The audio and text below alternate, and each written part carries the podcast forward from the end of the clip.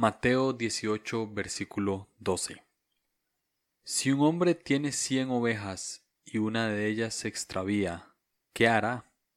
¿No dejará las otras noventa y nueve en las colinas y saldrá a buscar a la perdida?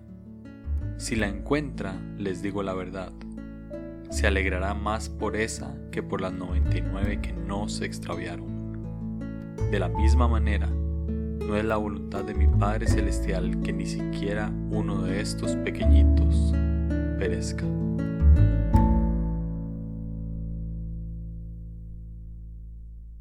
¿Estás grabando esto de la oveja 100 porque es el episodio 100?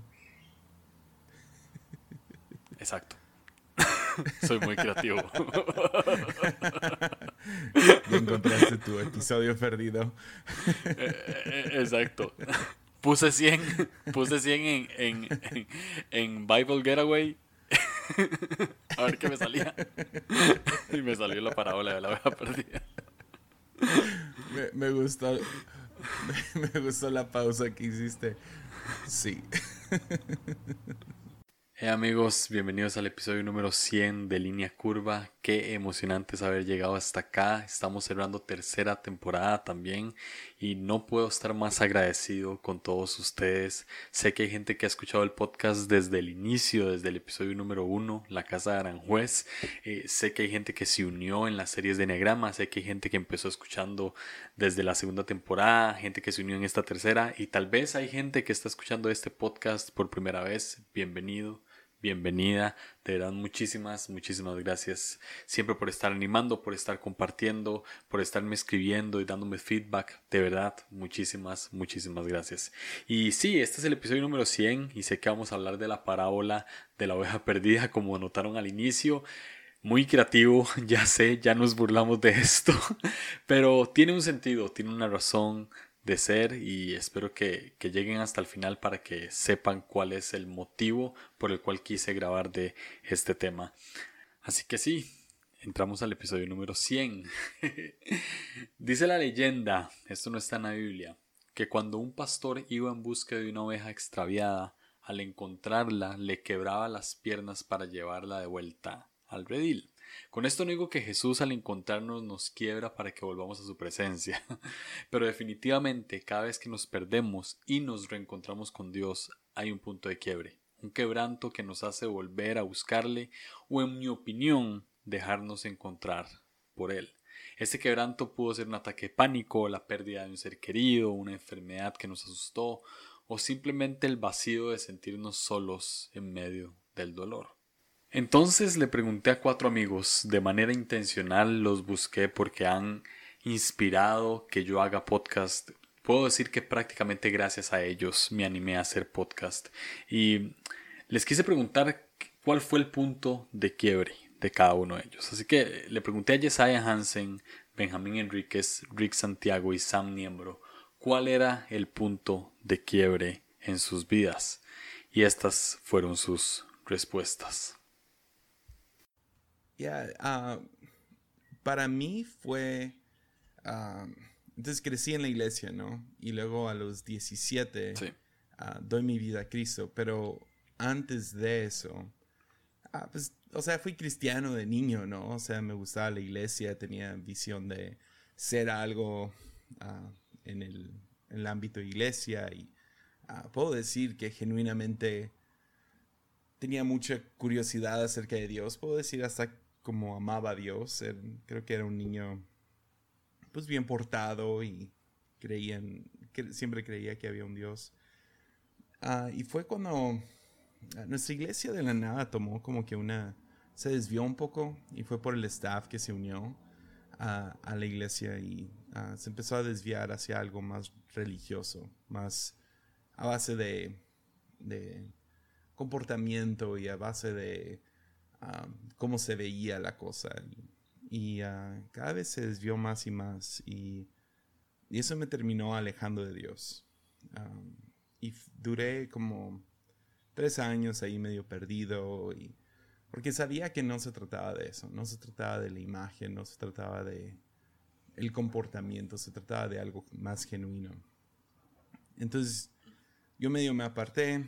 Ah, nada, nada muy grave a vista de la gente, o sea, no estaba tomando drogas, no estaba así súper rebelde, pero sí mi corazón estaba lejos. Y cuando recién le doy mi vida a Cristo a los 17, ah, tengo esta oportunidad de ir a dos diferentes lugares. Uno es a California, a tocar música, y va a estar muy chido y todo eso. Y tenía otra oportunidad de, que, ah, de irme a trabajar a, a, ¿cómo se llama? A Arizona y trabajar como intendente en un campamento. Y sentí como que Dios me estaba llamando a ser intendente, que fuera para allá. Y esos tres meses, tres, tres y medio que duré ahí, ah, fue como, fue como tener, uh, sí, fue un quebrantamiento. Y ah, la razón que fue un quebrantamiento fue porque la razón que me alejé de Dios fue por todo el sistema religioso, todo eso. Encuentro a Dios y luego voy a este lugar y es hiper, hiper, hiper religioso. Y terminé encontrando como que un lugar en medio donde podía no aguantar, sino odiaba el sistema alrededor de mí. Ah, pero encontré, tenía a Dios. Entonces había como que esperanza, había, había consuelo, había misión. Ah, entré a muchas pláticas con diferentes líderes de este lugar, ah, que yo creo, yo era el morro, ¿no? Yo era el joven. Y, y, y, creo, o sea, ahora estamos como 10 años removidos de eso, más, como 13 años removidos de eso. Y todavía miro atrás y a lo mejor había un poco de arrogancia de mi parte, un poco de antagonismo, pero también creo que hice cuestionar un poco a los, a los líderes, como, hey, a lo mejor no se trata de esto, a lo mejor no se trata de lo otro.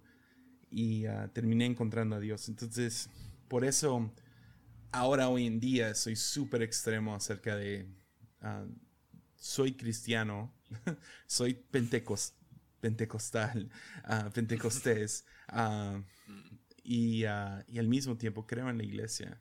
A pesar de que en muchas cosas no estoy de acuerdo. Me da pena decir que soy cristiano en ciertos círculos, por la fama que tienen cristianos. Dentro de cristianos me da, me da pena decir que soy pentecostal um, por la fama que tiene el movimiento pentecostal. Y luego, um,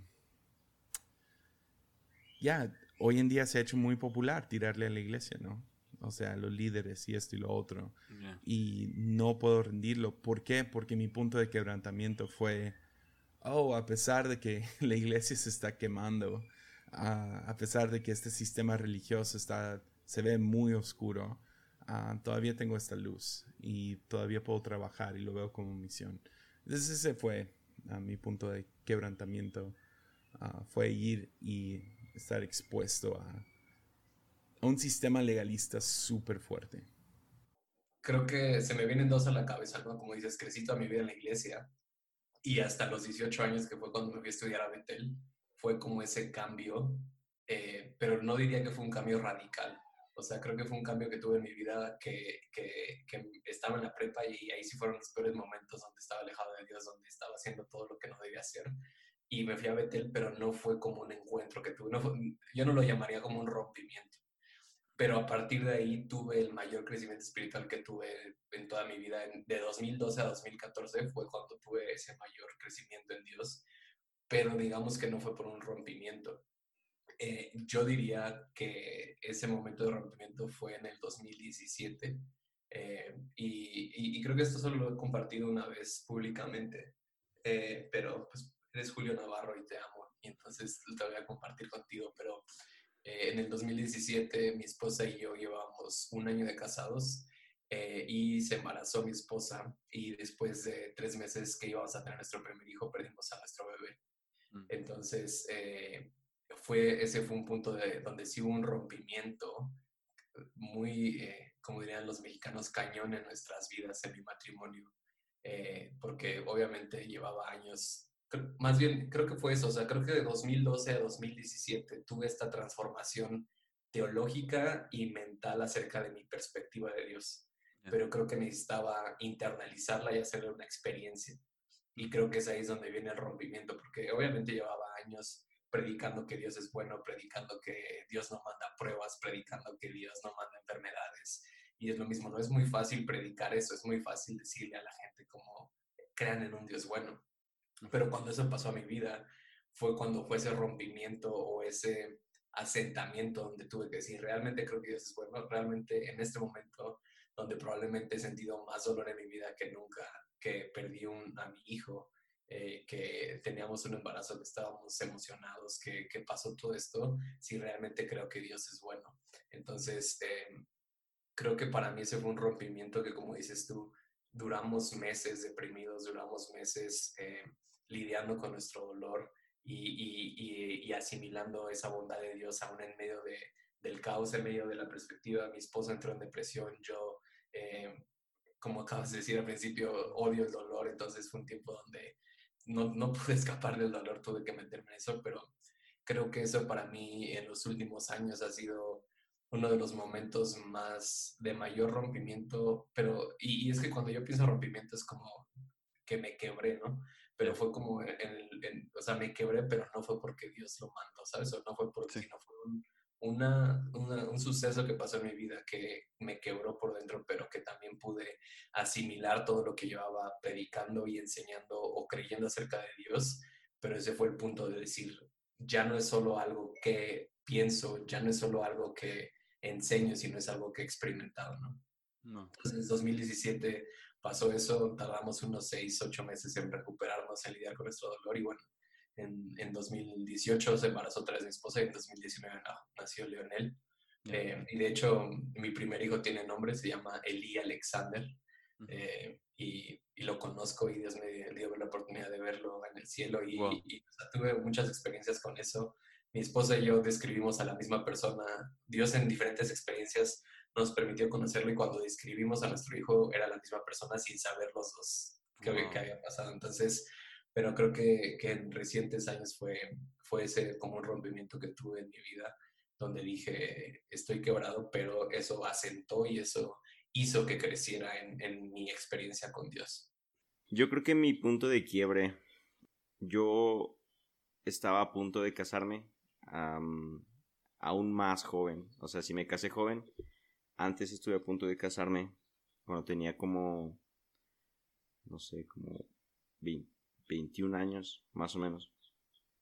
Y, uh, y la relación no terminó bien.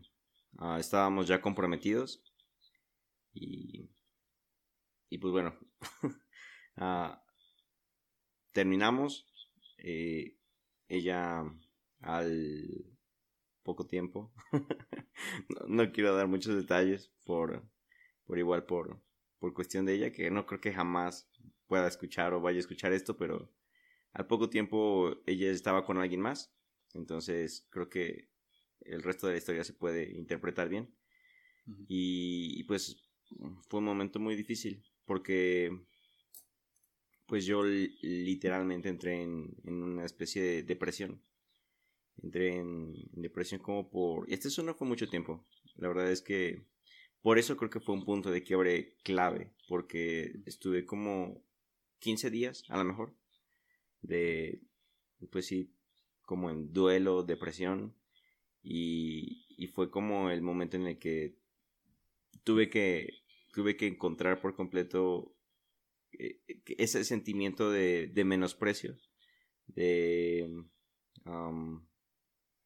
de baja autoestima, que, pues sí, tuve que encontrar en Dios como un refugio y, encontrar mi valor en él. Digo, no es algo que ya he, como que ya soy la persona más segura de mí mismo, ¿verdad? Es una como batalla de cada día.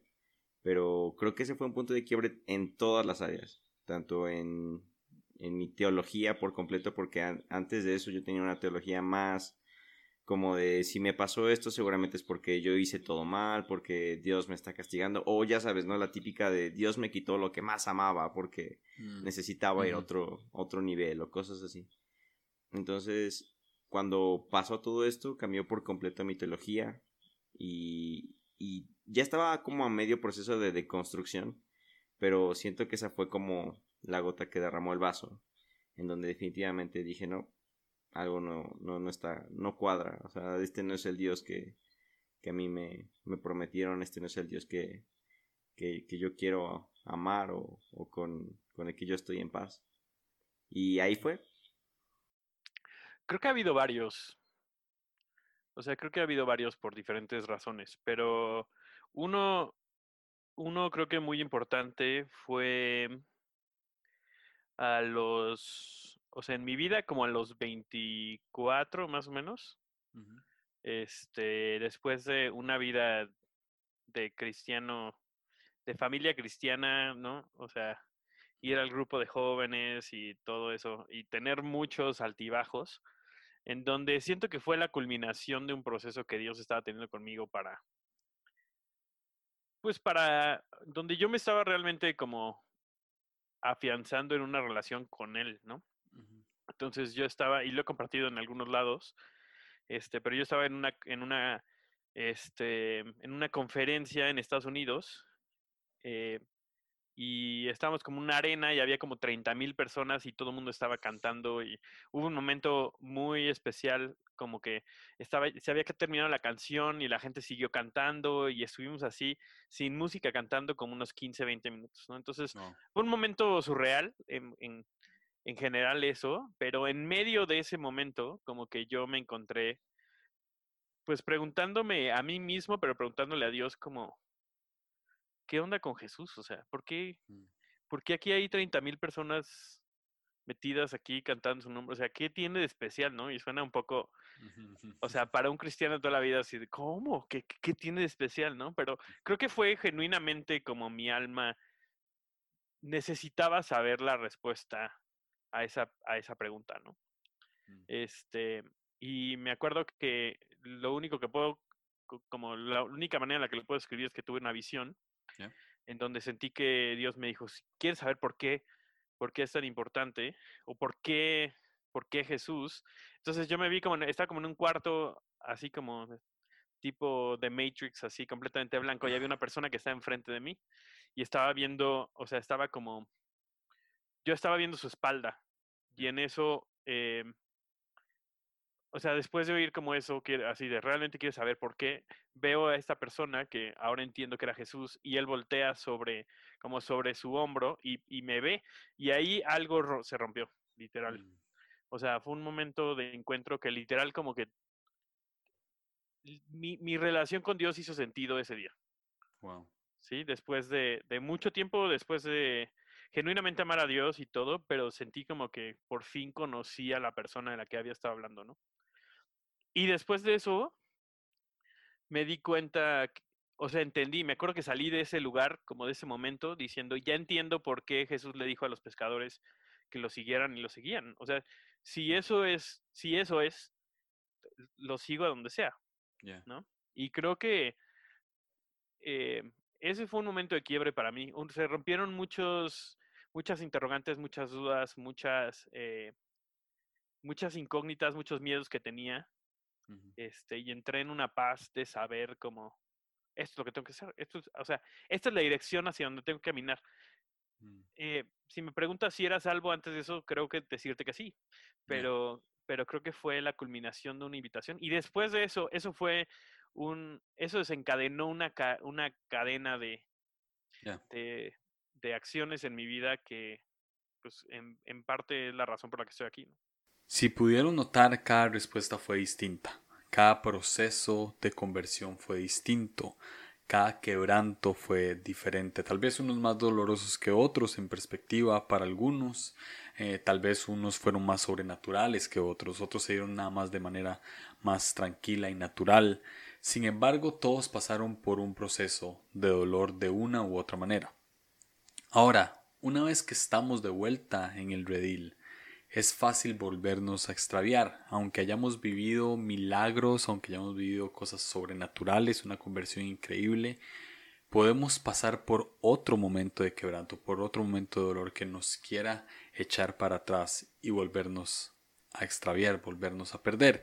Y probablemente en nuestra vida cristiana nos sucede. constantemente, ¿no? A veces no nos ubicamos bien en la presencia de Dios, no sabemos dónde estamos, nos sentimos perdidos y es tal vez por un proceso doloroso que estamos viviendo en nuestra alma, en nuestra mente, en nuestra, en nuestra vida cotidiana. Sin embargo, hay algo que nos hace permanecer a pesar de todas estas cosas, algo que nos mantiene cerca de Jesús, o que por lo menos sabemos que Jesús está ahí cerca, de una u otra manera cuidándonos y protegiéndonos. Así que les hice una segunda pregunta a mis amigos, y la pregunta es, ¿qué los mantiene? ¿Qué los hace permanecer cerca de Jesús a pesar de todas las circunstancias y de todas las cosas que vivieron antes, viven ahora y podrán vivir después. Esto fue lo que contestaron. Ah, pues por los likes y, los, los seguidores, obviamente. Obvio. por el pago. No, ah, ya en serio, es, es, sigo asombrado. Eh, eso es, es así de simple. Mm. Ah, sigo descubriendo cosas acerca de Jesús y ah, sigo descubriendo a Jesús en diferentes áreas. Entonces ahorita la misión, lo que me tiene yendo hacia adelante y permaneciendo es, es mi hijo y su generación. Quiero, mm. quiero crear un camino para que ellos conozcan. Bueno, obviamente no voy a ser yo el camino, es Jesús el camino, etcétera, pero quiero crear una iglesia, quiero crear contenido, ah, quiero encontrar maneras de comunicarle a la siguiente generación, pero no nomás siguiente, sino tres, cuatro generaciones que siguen. Especialmente estoy pensando en la generación de mi hijo y qué puedo hacer para que para, para tener algunas respuestas de los que yo he encontrado para darle a él. Ah, algunas, ah, un, poco de un mapa, ¿no? Ah, para su vida. Y si no la necesita, mejor, ¿no? Pero quién sabe si hay más gente en su, en su generación que lo vayan a necesitar. Entonces yo veo la, la ola de secularismo que viene hacia Latinoamérica y no, no me asusta. Ah, la verdad, lo único que veo es que va a profundizar aquellos que, que conocen a Dios, pero ah, y nos, nos saca filo a aquellos que enseñamos. Entonces el chiste es seguir luchando con esas dudas, preguntas acerca de ah, lo legítimo que es la Biblia y cómo se ve el Espíritu Santo en una edad postmoderna, ¿no? qué significa ser un místico en la era de información. Y eso es lo que en este momento me sigue empujando. Es la razón que he visto tanta, he visto como el podcast como prioridad. Quiero dejarle esta herencia a mi hijo, sea que lo escuche o no, quién sabe. Ah, pero esa esa generación, ¿no? O la que sigue, que, que, yo sé que van a luchar con dudas más fuertes que las que nuestra generación luchó y poder ofrecer algo, un mapa, aunque sea un mapa con sus, ah, con sus errores, pero eh, esa es la meta. Entonces yo sigo descubriendo a Jesús y la meta es enseñar lo que he descubierto con otros, ¿no? La famosa frase de es un mendigo ah, diciéndole a otro mendigo dónde encontró pan. Entonces, esa es la meta. He encontrado pan, sigo descubriendo pan y quiero compartirlo con otros, especialmente dos, tres generaciones atrás. O sea, la experiencia en sí de perder un hijo fue difícil, pero creo que lo más difícil después fue volver a intentarlo, el volver a querer creer, el volver. Em, y bueno, nada más para no hacer larga la historia, pero, o sea, en el primer embarazo una de las causas fue como sangrado, ¿no? O sea, había sangrado desde los primeros meses, bla, bla, bla. Entonces, cuando llegó el segundo embarazo de mi hijo Leonel, eh, llevaba como cuatro meses de embarazo, ¿vale? Y empezó a sangrar otra vez. Entonces, eso fue, o sea, fue como la misma experiencia que habíamos, que habíamos vivido con el, con el embarazo anterior. Entonces, cuando eso pasó, o sea, me tiré, o sea, nos tiró a los dos cañón, o sea, estábamos pensando, el miedo, va a pasar lo mismo, ¿por qué Dios? Bla, bla, bla. Y, recuerdo que en ese tiempo había salido una canción de Betel que se llama eh, Raise a Hallelujah, eh, que es, y creo que ya tradujeron en español, de se levanta una aleluya en medio de miedo, en medio de la incertidumbre. Y justo cuando eso pasó estaba escuchando esa canción y, fue como una invitación a Dios decirme, aún en medio de esto vas a levantar una adoración, en medio de todo esto me vas a creer, en medio de todo esto. Y pues para mí fue como, pues lo decido, ¿no? O sea, decido creerlo y bueno, al final eh, todo salió bien y, nació mi hijo, pero creo que, mm, creo que lo que me ha llevado a, aún en medio de todo eso permanecer en Dios ha sido esa... Em, y, fue una enseñanza como que la vemos en la Biblia, ¿no? O sea, cuando Jesús habla de, de, la casa sobre la roca, ¿no? La casa sobre la roca y la casa sobre la arena. O sea, sobre las dos casas viene una tormenta. No es como que, que el hecho de que estés con Jesús no va a haber tormenta, que es, que es muchas veces la forma en que predicamos y la forma en que enseñamos en la iglesia. No es como de si estás con Jesús no te va a pasar nada. No, no, no. A las dos casas viene una tormenta, solo que una está sobre la roca y la otra está sobre la arena. Una se cae y la otra no. Entonces, para mí fue como de, pues, o sea, decide estar con Dios, van a seguir viniendo cosas de ese tipo a la vida, porque esa es la vida. Entonces, ¿en quién decido creer y cómo decido enfrentar esto? Es estando con Jesús. pero, pero creo que, o sea, durante todo ese proceso aprendí muchas cosas, pero creo que una de las cosas que me aprendí es como el, el hecho de creer en la bondad de Dios no es un antídoto para no sentir el dolor no es un antídoto para no estar presente y ser real con mis situaciones, que creo que es al extremo al que se va mucha gente, ¿no? Es como de, ah, sí, Dios es bueno, hermano, y no pasa nada, y, en realidad no están guiando con lo que están pasando, ¿no? Y que para muchos de nosotros cuando pasamos situaciones así constantemente preguntamos, ¿por qué pasó Dios? ¿Por qué permitiste que esto sucediera? Y, y lo sabemos, ¿no? O sea, Dios me dijo como, no es, no es tanto por qué pasó Benjamín, sino qué vas a hacer con eso, sino es Mm. Eh, o sea, y creo que muchas veces en nuestra vida Dios nos podría dar razones de por qué pasan las cosas en nuestra vida. Y, y de hecho creo que para el 99.9% de las cosas que pasan en nuestra vida no necesitamos mucha inteligencia para saber por qué pasaron. Porque la mayoría de esas cosas que pasan en nuestra vida son nuestras propias decisiones, ¿no? Fabi, ¿por qué me casé con Julio? Dios, bueno, esa fue su decisión, ¿no? Pero, eh, pero creo, que, creo que es eso, o sea, creo que en medio del en medio de todo lo que pasamos fue el hecho de encontrar a Dios en el dolor, encontrar a Dios en la temporada difícil. Y es lo mismo, es como un matrimonio. O sea, también en esa temporada aprendí eso, que muchos de nosotros no estamos acostumbrados a ver nuestra relación con Dios como temporadas.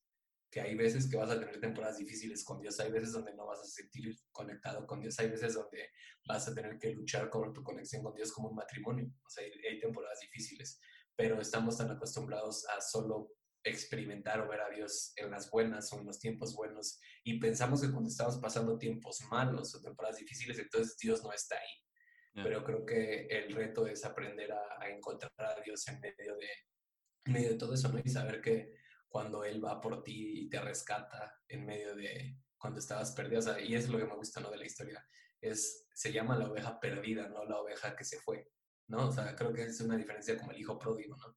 Porque el hijo pródigo se fue y regresó porque aprendió de la vida, pero creo que muchas de las situaciones difíciles que pasamos en nuestra vida no es porque, no es porque queríamos que pasara, sino porque nos perdimos en la vida. Y creo que, ese es, creo que es ahí cuando Dios sale y, o esa es la diferencia entre el hijo pródigo y la oveja perdida. El hijo pródigo decidió salirse de la casa, la oveja perdida simplemente se perdió. Mucho de eso no fue su culpa. Y creo que muchas veces en nuestra vida, o sea, yo no, yo no quería que eso pasara en mi vida, pero me perdí en ese dolor, pero fue ahí Dios donde me encontró. Entonces, creo que para mí lo que me dejó en ese punto de decir, estoy contigo, Dios, no importa lo que pase, es el hecho de que aún en esos momentos de dolor, de incertidumbre, de miedo, de enojo, de, de impotencia, Dios estaba ahí y me decía, aquí estoy, o sea, no, no, no necesito nada de ti, y solo necesito que estés conmigo. Entonces creo que, creo que el hecho de experimentar a Dios en medio de eso fue lo que me ha hecho permanecer. La verdad es que, de hecho es una pregunta que no se me hace tan difícil de responder porque creo que me la hago más seguido de lo que, de lo que quizás debería. Mm. Creo que por mi naturaleza soy alguien muy escéptico y seguido pierdo la fe. A veces lo digo bromeando, pero en realidad no es tan en broma. Que de la semana paso a lo mejor un día siendo ateo, dos días siendo eh, teísta, tres días siendo agnóstico y dos días siendo creyente. Entonces, mm. entonces sí, sí seguido me pregunto como, o sea, ¿por qué sigo aquí? ¿Qué, ¿Qué es lo que me hace seguir siendo cristiano? ¿Qué es lo que me hace seguir siendo creyente? ¿Por qué, por qué sigo creyendo en Dios? Y, y creo que creo que es ahí en donde entra la, la parte de, o sea, siempre vamos a necesitar un elemento de fe, definitivamente.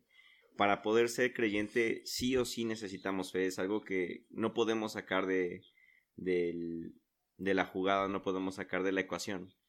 Pero yo creo que cada uno permanece por diferentes, por diferentes eh, cosas, por diferentes motivos. por ejemplo, algunos algunos encuentran su, su hogar en, en Dios, algunos otros encuentran su amor, lo que les llena. En mi caso creo que lo que me hace seguir permaneciendo aquí es la duda.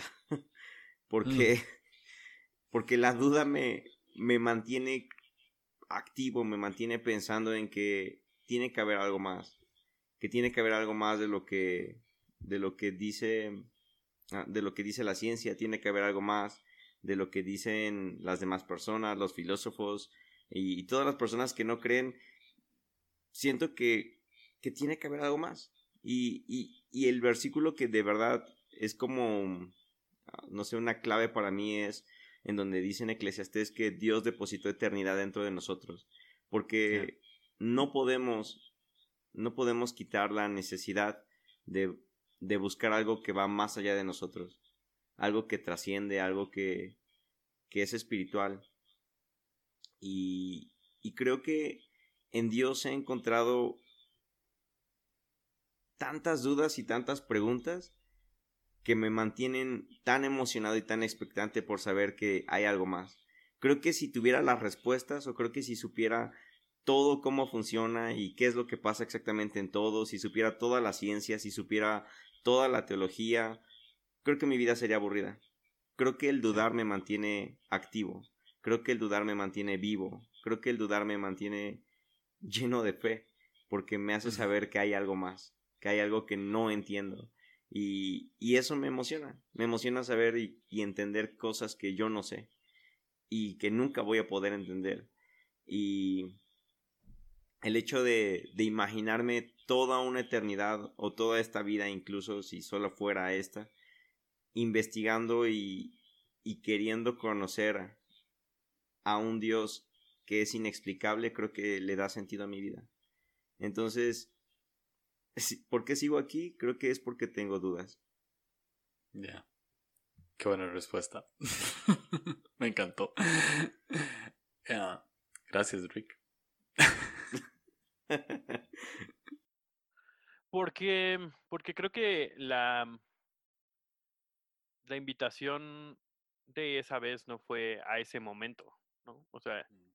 ese, ese encuentro que yo tuve fue la invitación que, que me llegó, ¿no? Y creo que es algo que, que experimento todos los días, ¿no? O sea, y es, es en cierta manera, y sí, obviamente no todos los días tenemos un encuentro donde ves un, una visión y todo eso, pero, pero es el mismo Jesús. Sí. ¿no? Es la misma persona la que nos está esperando todos los días que nos despertamos. Y creo que eso es lo que me, me sigue, me sigue haciendo o me sigue motivando a seguir caminando, porque siempre mi destino es el mismo, ¿no? Y, y, es, y es él una y otra vez. Y suena muy simplista, pero en realidad es que eh, él es la fuente de lo que tengo, ¿no? O sea, es la fuente de mi esperanza, de mi, de mi paz, de, de absolutamente todo lo que yo quiero en esta vida es él, ¿no? Y, y no en un contexto de, ah, mi vida, que queme, ¿no? No, o sea, literal en un nivel supervivencia. O sea, hoy, hoy tuve un momento donde eh, vi unos amigos que están pasando por una situación matrimonial difícil, ¿no? Y la neta, como que sí me, me pegó mucho, me, me, no sé, me, como decimos aquí, me agüitó, ¿no? Me, me puso triste decir, híjoles, qué difícil, qué difícil navegar eso, ¿no? Qué difícil navegar esos espacios donde a veces parece que no hay esperanza, ¿no? Y, y, luego volteo a ver mi vida y digo, no manches, ¿cómo le hago para yo no caer en eso? ¿Cómo le hago para no caminar con eso? Y no tengo una certeza, pero lo que sí tengo es la certeza de quién está conmigo a través de eso. Y eso para mí es un consuelo en donde quiera que estoy, ¿no? Y eso, eso es e, en sí la promesa de quién es Jesús, es, es que no nos va a abandonar hasta el final de los días, ¿no? Y es, por eso es, por eso es mi destino, no importa lo que esté pasando, eh, encuentro en Él lo que necesito para hoy y para mañana y para, si quiero pensar en la eternidad también, ¿no? Pero, pero es, es la constante, es lo que no cambia y en un mundo en donde creo que más ahorita lo sentimos, más hay menos certidumbre acerca de qué es lo que va a pasar. Él es alguien que, que me ancla en una, en una paz, en una certeza, y eso es lo que me mantiene. Es supervivencia, totalmente. No sé qué haría, no sé qué haría si no tuviera Jesús.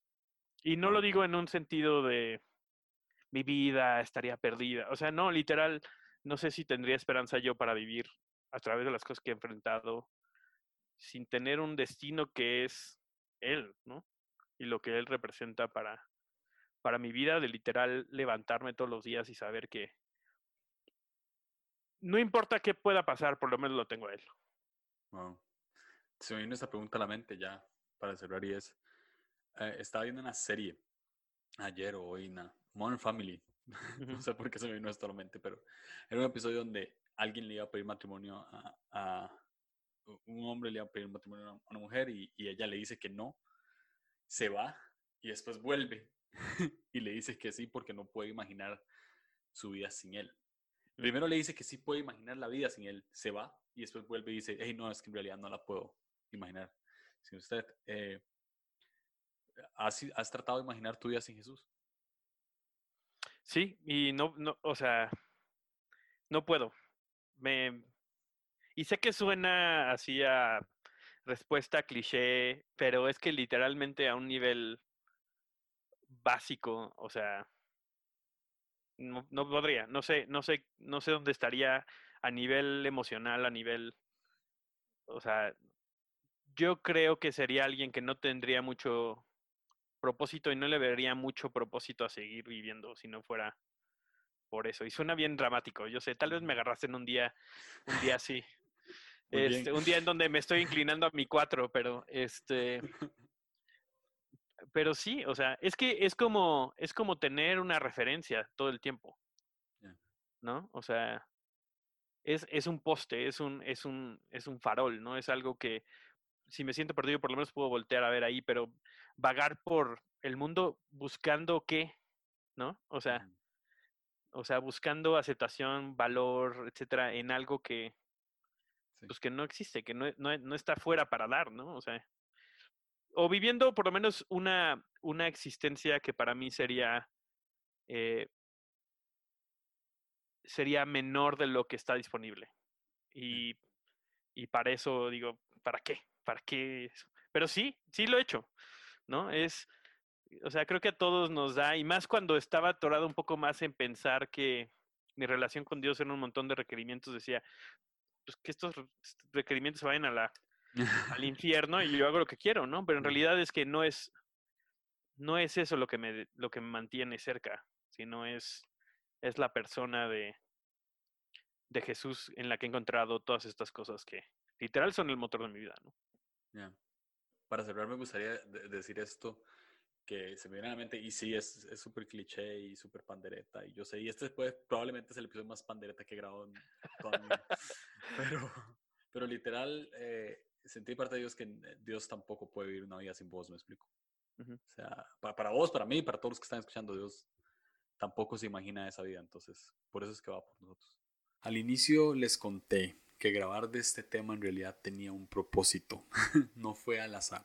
La razón por la cual grabé esto es porque llegar a 100 episodios no ha sido solamente un fruto de constancia, sino porque de una u otra manera comunicar lo que experimento con Dios y escuchar también las experiencias de otros me mantienen cerca.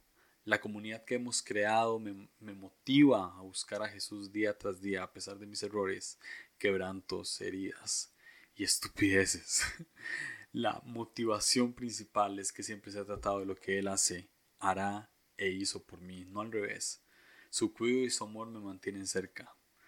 Nunca se ha tratado de lo que yo hago por Él, siempre se ha tratado de lo que Él hace por mí. Esa es la esencia del cristianismo, lo que Jesús hizo, hace y hará por nosotros. Cien episodios solamente es un reflejo de que yo trato de mantenerme cerca, pero Jesús sí se mantiene cerca a mí. No lo intenta como yo, sino que se mantiene cerca. Está ahí y en un momento en el que estoy extraviado, en un momento en el que estoy perdido, simple y sencillamente por medio de, un episodio que grabo, por, por, un, por una entrevista que tengo con otra persona, donde escucho su testimonio, donde escucho sus experiencias de vida, de vida Jesús logra abrirme los ojos y me hace verlo ahí y está listo para cargarme en sus hombros y llevarme de vuelta al rey, aunque esté lisiado de piernas, aunque esté lisiado en mi alma, aunque esté lisiado en mi espíritu. Entonces, ya, 100 episodios ah, trata de esto. Trata de que llevo una vida quebrantado, llevo una vida en la que constantemente me pierdo, pero siempre hay algo, ustedes, personas que entrevisto, episodios que, que, logro grabar no por mérito mío, sino porque Dios está tratando de comunicarme algo y yo lo trato de comunicar a ustedes. Y eso me, me conecta de una manera, me, me enlaza, es como un cable a tierra, me, me vuelve a encontrar con Jesús en un, en un momento de incertidumbre, de oscuridad, donde no sé dónde estoy. Y al final, pues, me doy cuenta que estoy bien, estoy cuidado, estoy cerca de la persona que más me ama en este mundo y que hizo todo por mí, hace todo por mí y hará todo por mí. Y cada vez que vuelvo a ver a mi esposa Fabi, cada vez que que veo mi familia, veo cómo he avanzado a través de los años, digo, si este es el lugar donde tengo que estar y no, no hay razón para retroceder. Así que este es el episodio número 100 y gracias a todos ustedes por, por siempre estar animándome, gracias por, por permanecer escuchando esto y, y de una u otra manera gracias por seguir cerca de Jesús, porque cuando ustedes permanecen cerca de Jesús, a pesar de también sus luchas, sus quebrantos, hacen que yo también permanezca. Para esto sirve la comunidad, ¿no? Para que todos nos empujemos hacia adelante y, reconozcamos a Jesús y lo podamos adorar juntos. Para esto es, es la iglesia. Todos vamos a apuntar al mismo lugar y cuando unos están débiles, entonces los fuertes los levantan. Y si nosotros estamos fuertes, pues levantamos a los débiles. Lloramos con los que lloran y ríen con los que ríen. Así que gracias. 100 episodios de línea curva no pueden ser posibles si no es por ustedes. Y no puedo terminar sin darle gracias a las personas que participaron en este episodio. Sam, Benjamín, que tienen un podcast increíble que se llama Catálisis, de mis podcasts favoritos, de los primeros podcasts eh, en español que escuché. De verdad, gracias Maes por por participar, por ser mis amigos, por, por estar hablando conmigo a diario, por darme feedback. Eh, la amistad de ustedes la, valoro muchísimo. De verdad, gracias por, por inspirarme y por motivarme también a hacer esto. Literal, cuando los entrevisté por medio del blog, ellos me dijeron, hey, deberías de hacer podcast. Y dije, ok, nada pierdo. Y bueno, aquí estoy 100 episodios después. Gracias, Maes. De verdad, también a Rick. Rick Santiago, gracias, Mae te, amo muchísimo. Sé que estás escuchando. Este, una persona que también me inspira muchísimo. Tiene un podcast increíble que se llama El Búnker. También inspiración de mis podcasts favoritos. De verdad, gracias, gracias Rick por, por participar y por inspirarme y animarme tanto. Y por supuesto Jesse, Jesiah Hansen. Eh, obviamente Jesse no necesita introducción alguna. Todos saben cuáles son todos sus podcasts, desde Armadillo hasta uno que tiene el día de la semana. De verdad, gracias por también inspirar tanto, por, por animar a que, a que no solo yo, sino muchos otros también se animen a hacer podcast. Eh, eh, sos el jefe en esto. Entonces, ya, gracias a, a todos ustedes y gracias a todos los que escucharon, escuchan y escucharán Línea Curva. vamos por más. Vamos a ver cuando llegamos al 200 qué hacemos. Así que ya, final de la tercera temporada, episodio número 100. Nos escuchamos pronto.